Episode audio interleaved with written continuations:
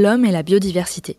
La biodiversité est un des enjeux environnementaux majeurs à prendre en compte dans nos décisions et dans nos actions pour l'impacter le moins possible.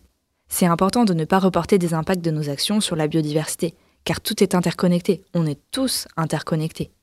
Je vais te donner un exemple d'un enchaînement de conséquences et tu vas comprendre ce que je veux te dire.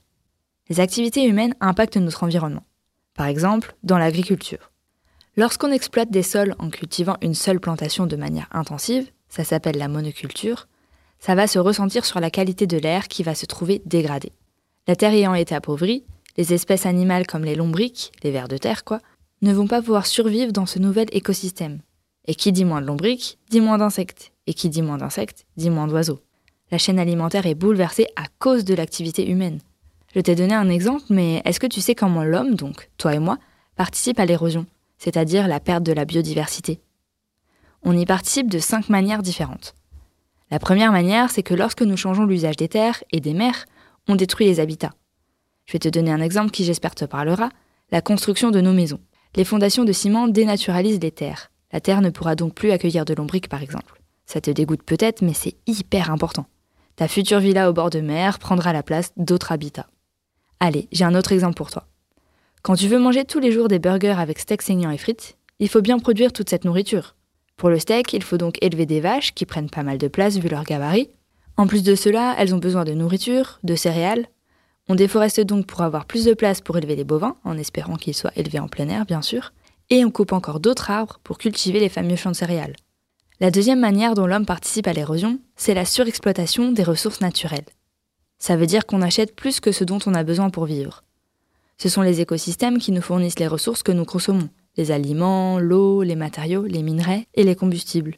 Est-ce que tu savais que la quantité de ressources naturelles qui est extraite chaque année a presque doublé depuis 1980 et plus de 55% de l'océan est exploité par la pêche industrielle.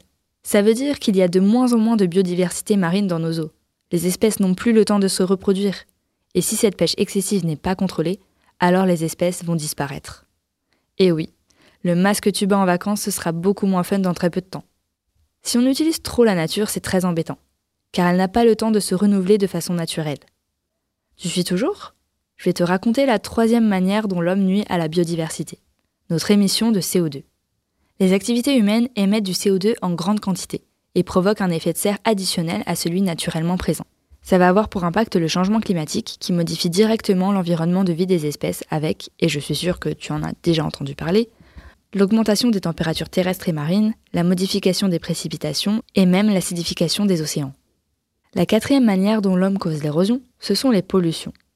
Elles peuvent être notamment chimiques, lumineuses, sonores, nos activités peuvent altérer les différents sens des animaux et les déranger. Par exemple, l'été, quand tu vois des papillons de nuit ou insectes collés aux lampadaires. La dernière et cinquième manière dont l'homme impacte la biodiversité se retrouve dans la gestion des espèces exotiques. Prenons un exemple concret. On a tous déjà vu ou entendu parler des frelons asiatiques. Eh bien, comme son nom peut l'indiquer, il n'est pas originaire de France. En arrivant dans le pays, il a endommagé des écosystèmes en décimant les abeilles par exemple, qui elles-mêmes pollinisent. Alors comment allons-nous manger nos fruits et nos légumes sans elles? Ces espèces exotiques peuvent arriver dans de nouveaux écosystèmes par plusieurs moyens, via les voyageurs, volontairement ou non, ou via des migrations à l'initiative des espèces elles-mêmes. Elles décident de partir pour survivre car on leur a détruit leur habitat, ou bien parce que leur lieu de vie a subi un changement climatique. Si on devait tirer une leçon de tout ça, c'est que nous devons être plus vigilants à ce que les interventions de l'homme ne brisent plus le cycle de la vie.